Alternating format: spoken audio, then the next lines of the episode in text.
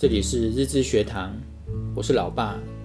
前面我有说过如何教方杰、艾恩面对弱势。在方杰、艾恩上小学一年级时，班上也有一位身上的同学，于是他们两个对这位同学也是很照顾。在一次园游会时，那一次阿嬷也有到学校参加园游会。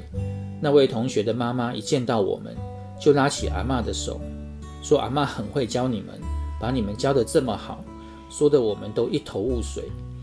后来他说了一件亲眼所见的事：他女儿走路会左右摇摆，在经过国小妇幼时，有几个小朋友就笑他。这时候方跟艾恩竟然对着那群学弟妹大声说：“他已经很棒了，你们不可以笑他。”这位妈妈说她看了很感动，一直在道谢。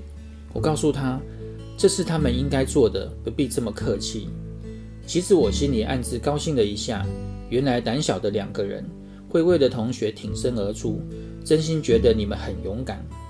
恩恩小学三年级时被同学选为班长，班上有个女同学私下要你辞去班长的职务，并要求全班同学不可以跟你说话，这让你感到有些压力。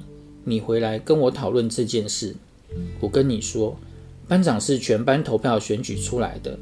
他能叫你不要当班长吗？如果今天你照着做，以后是不是会要求更多的事呢？还有，当班长是不是你自己想要做的事？最后，你也勇敢地跟他说不。我认为勇敢不是我们一直以为的那样。我们告诉孩子，勇敢就是要克服害怕，接受挑战。可是我们有时候会忘了教他们，也可以勇敢说不。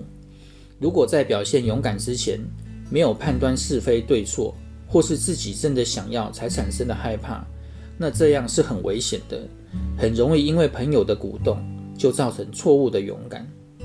我可不想你们这样表现勇敢，希望对你们有帮助。我们下回见，拜拜。